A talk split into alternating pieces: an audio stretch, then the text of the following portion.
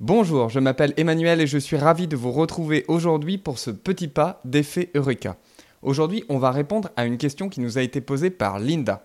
Elle se demande comment bien rédiger les commentaires des livrets. Elle nous dit que c'est vraiment sa bête noire et qu'elle ne doit pas être la seule à ressentir cela. Alors Linda, tout d'abord, je pense que tu as bien raison, que c'est l'un des exercices que je trouve particulièrement compliqué, et ce pour deux raisons. La première, c'est que les écrits restent. Donc on n'a pas envie de dire de bêtises et on fait particulièrement attention aux mots que l'on choisit. La deuxième raison, c'est qu'on n'est jamais vraiment sûr de quoi écrire. Un livret, c'est une photo à un instant T. Mais savons-nous toujours exactement où se situent tous nos élèves pour toutes les compétences à l'instant T? Personnellement, non. Un livret, c'est figé, alors que l'apprentissage est dynamique. Alors avant toute chose, on peut distinguer trois destinataires différents pour ce livret. Et on commence par le plus évident, les parents. Le livret scolaire est un outil de communication avec les parents. Mais ce n'est pas le seul. Mon premier conseil est de voir l'ensemble comme un tout qui nourrit la relation de confiance avec la famille. Ainsi, de mon côté, je considère que le livret scolaire ne doit pas surprendre les parents. Si l'élève a des difficultés importantes, vous aurez pris rendez-vous avant et les parents ne seront donc pas surpris de lire votre commentaire. Le deuxième destinataire, ce sont les collègues, qui auront l'élève les années suivantes. Bien sûr, nous avons aussi d'autres moyens d'échanger sur les élèves, comme les comptes rendus de rendez-vous ou euh, les points de fin d'année. Mais c'est aussi important de garder une trace en cas de changement d'école ou euh, d'éléments importants à noter. Il y a un élément en particulier que je mets à destination des collègues dans mes appréciations. Si j'ai proposé un bilan orthophoniste aux parents en rendez-vous et que je ne suis pas sûr que cela soit suivi d'effet, J'aime bien indiquer que j'ai recommandé une demande de bilan dans les commentaires du livret. Cela montre aux parents que c'est important pour moi et cela laisse une trace pour les collègues des années suivantes. Je ne le fais pas systématiquement, mais parfois je ressens le besoin. Le troisième destinataire, c'est l'élève lui-même. Je ne sais pas pour vous, mais moi je n'ai pas encore le réflexe de lire à l'élève son commentaire avant de l'envoyer aux parents. C'est un peu dommage d'ailleurs, car je pense que cela pourrait être bien utile. Comme cela, lorsqu'il rentre à la maison et qu'il regarde le livret avec ses parents, il n'est pas surpris non plus. D'ailleurs, en faisant relire ce petit pas par Delphine, je n'ai pas été surprise qu'elle me dise que pour elle, le premier destinataire du livret, c'était l'enfant. Elle consacre ainsi quelques lignes de son commentaire à l'élève. De plus, elle restitue le livret scolaire au cours d'un rendez-vous parent pendant lequel l'enfant est présent.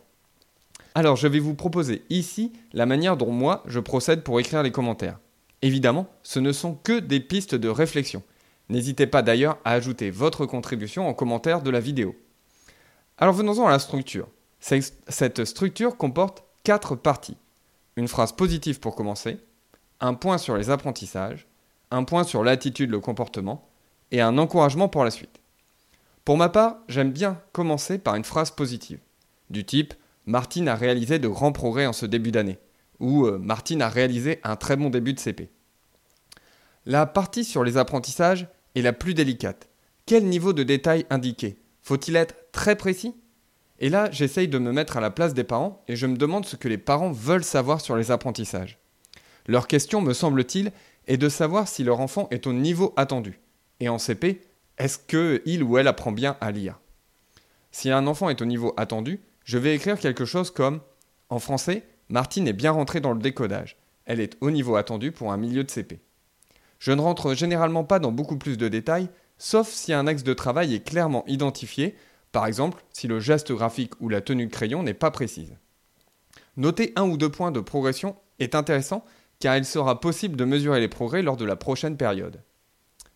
Si un enfant n'est pas au niveau attendu, alors c'est à ce moment-là que je vais être plus précis. Et ce ne sera pas trop difficile parce que j'ai une connaissance plus fine de ce que c'est faire ou ne pas faire cet élève. Je vais pouvoir écrire Martine reconnaît le son des lettres simples comme L, B, R, mais elle ne parvient pas encore à les combiner. Exemple, R plus A égale RA. Encore une fois, cela ne devrait pas être une surprise pour les parents puisqu'en cas de difficulté, j'aurais anticipé un rendez-vous. Et quoi qu'il en soit, même si l'enfant n'est pas au niveau attendu, il est important de garder un équilibre entre les éléments positifs et les éléments à améliorer afin que l'élève puisse prendre appui sur ses points positifs pour progresser. Venons-en à la partie sur l'attitude. Alors, que veulent savoir les parents? C'est assez simple. Est-ce que mon enfant est sage à l'école? Est-ce qu'il travaille bien? Bien sûr, c'est une représentation des parents parce que bah, qu'est-ce que ça veut vraiment dire bien travailler à l'école? Alors sur cette partie, je veille surtout à ne pas confondre la personne avec ses actes. Je ne vais pas dire il est bavard, ni même il est toujours en train de bavarder. Je vais apporter un peu de nuance. Il est fréquemment en train de bavarder. J'essaye de me concentrer sur des observations précises. Et si ce n'est pas une observation, mais un ressenti, je l'indique. Par exemple, Martine me paraît très attentive au regard que ses camarades portent sur elle, et cela semble avoir une influence sur sa concentration dans les temps collectifs.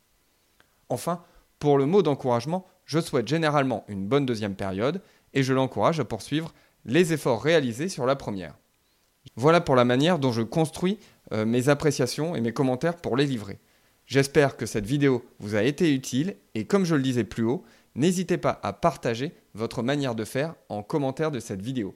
Je vous souhaite une très bonne journée et je vous donne rendez-vous très bientôt.